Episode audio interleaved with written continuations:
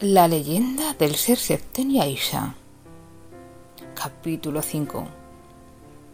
Las kilométricas galerías subterráneas llegaban a las siete colinas.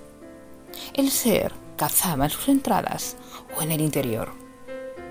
Criaturas que se perdían. Un día, un erizo le desfazó aquellas huesudas manos con aquellos largos dedos y esas uñas y rotas y muy muy sucias.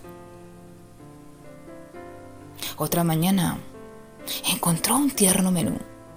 Se trataba de un cordero, de blanco radiante, al que clavó sus afilados dientes, tiniendo del color rojo de la sangre todo alrededor.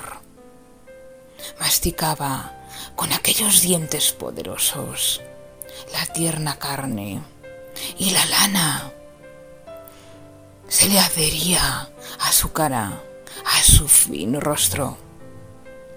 Cada día comía algo diferente, pero a veces se pasaba largas temporadas sin probar bocado, recorriendo lastimosamente las galerías con hambre. El hambre hacía más y más mella, huella en él, mientras su amigo el murciélago se nutría de suculentos insectos. Entonces el ser se maldecía a sí mismo por su mala fortuna. La rata, su otra compañera, estaba gorda y lustrosa. Se había acostumbrado a comer de la basura de los desperdicios que otros desaprovechaban.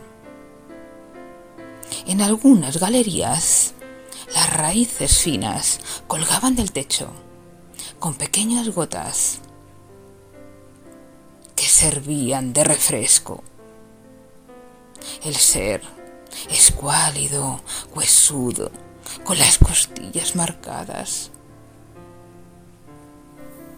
retorcido, Solo le consolaba la visión.